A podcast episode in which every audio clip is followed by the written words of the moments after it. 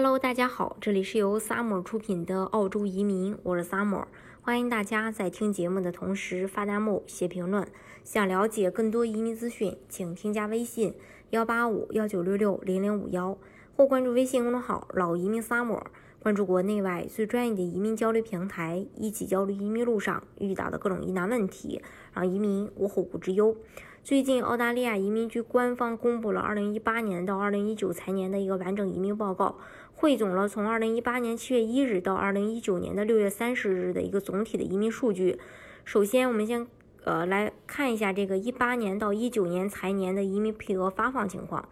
这个财年最终签发的数量是16万零323个。其中，技能类移民投就是包括投资移民和技术移民是十万九千七百一十三个；家庭类的签证，也就是父母移民和配偶移民是四万七千两百四十七个；特殊资格签证是一百一十五个；儿童签证是三千两百四十八个。虽然在一八到一九财年的总配额是十九万，但是年度报告显示，最终签发的数量是十六万零三百二十三个，并没有按照计划完全发放。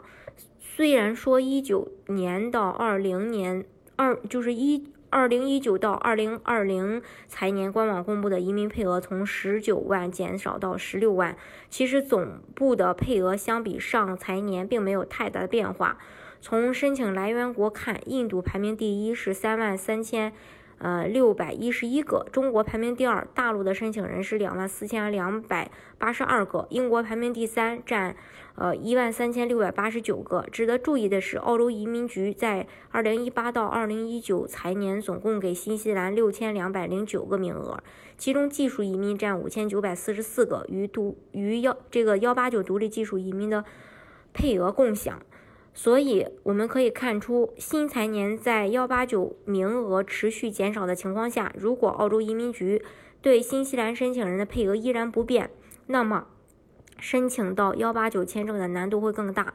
从二零一八到二零一九财年获批的移民职业上来看，提名职业排名前三的分别是专业技专业人士百分占百分之六十三点三，技工类的占百分之十五点二，经理类的占百分之八点四。在这三个职业当中，申请雇主担保最多的，呃，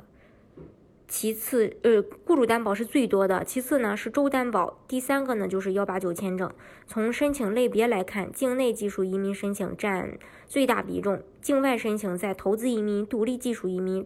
占据半数以上。具体来讲，境外申请人在投资移民中占百分之八十九，在独立技术移民中占百分之五十七点九，在州担保当中呢占百分之五十六点八，而雇主担保移民大多数境内递交的占百分之八十五点四。从上财年的官方报告可以看出，澳洲移民仍向广大申请人去开放。虽然幺八九独立技术移民的分数呢，呃，在不断增高，但是伴随着十一月新政的推出，四九幺、四九四偏远地区相关签证的推出，推出初期，不论是从职业还是分数上，给予大家更多的移民机会。如果说你也有移民澳洲的想法的话呢，也可以，呃，做一个评估，呃，寻找一下。呃，就是比较适合自己的方案。好，今天的节目呢，就为大家分享到这里。如果大家想具体的了解澳洲的移民政策的话，欢迎大家添加我的微信幺八五幺九六六零零五幺，或关注微信公众号“老移民 summer”，